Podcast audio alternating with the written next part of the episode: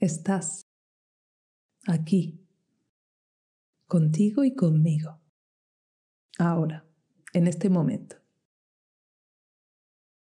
Esta semana vamos a romper el mayor mito sobre la meditación y también el más dañino. ¿Sabes por qué? Porque de forma inconsciente nos coloca en una lucha contra una parte muy importante de nuestro interior, nuestra mente, nuestros pensamientos. Se ha extendido la idea de que meditar es parar la mente o ponerla en blanco y no, ni es posible ni es necesario.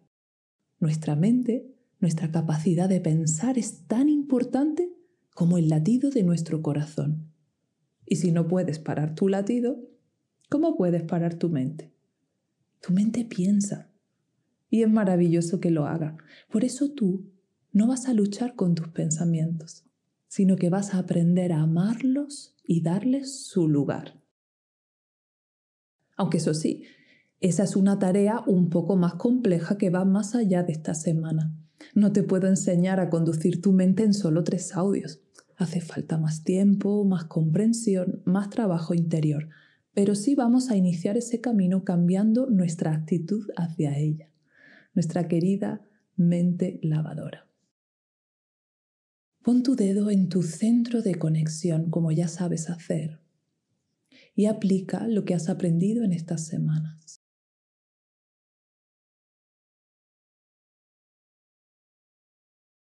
Respira.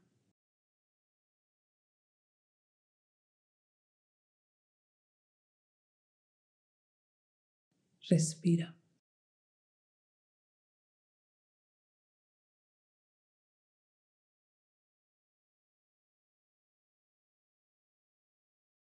Respira.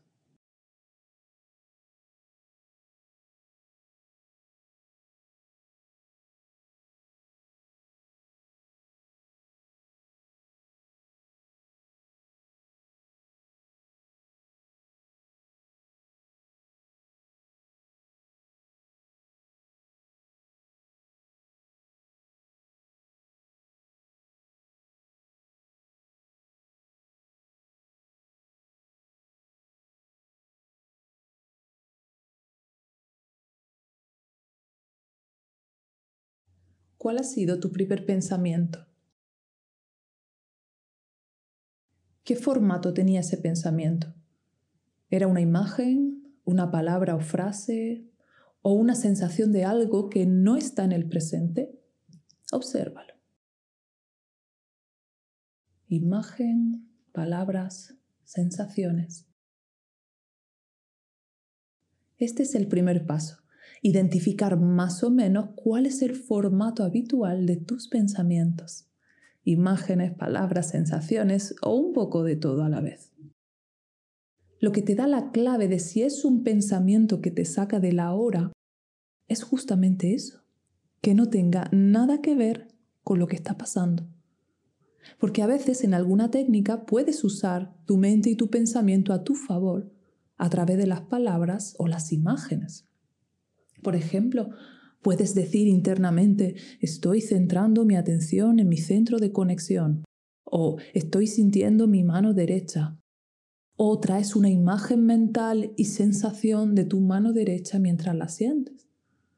Estos son pensamientos, pero son formas en las que tu mente interpreta y procesa lo que está pasando en el presente. Esto es a lo que yo le llamo poner la mente a jugar contigo. La mente es como una niña pequeña, quiere tu atención a toda costa. Cuando no se la das, se enfada y te reclama más fuerte. Pero si la pones a jugar tu juego, entonces colabora y se queda tranquila.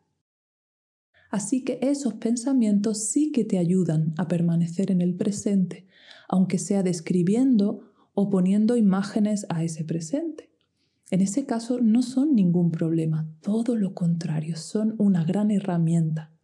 Y si tú tienes una mente tan intensa como la mía, va a convertirse en tu mejor herramienta. Los pensamientos que te sacan de la hora son los que salen por peteneras. Estás sintiendo tu maravillosa respiración y de repente te acuerdas de que tienes que pasar por el súper y de paso te recuerda que no quedaba sal Y si le das bola, acabas recordando el sabor de los caramelos que te daba tu abuela en vacaciones. O peor aún, es una vocecita que te va diciendo, meditar para qué, pero ¿qué estoy haciendo? Si yo nunca he valido para estas cosas, esto es una chorrada, estoy perdiendo el tiempo y estos audios son un rollo. Pues eso, la clave, te sacan de la hora. A veces son útiles porque te traen información y a veces son simplemente ruido. Así que vamos a volver a observar. Vuelve al presente. Centro de conexión.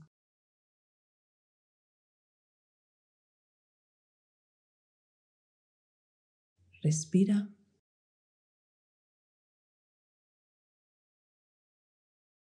Respira.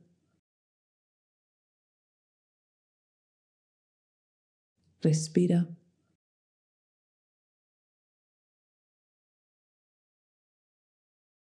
Sostén tu foco de atención en el presente todo lo que puedas. Permanece alerta para descubrir tus primeros pensamientos y después obsérvalos cuando lleguen.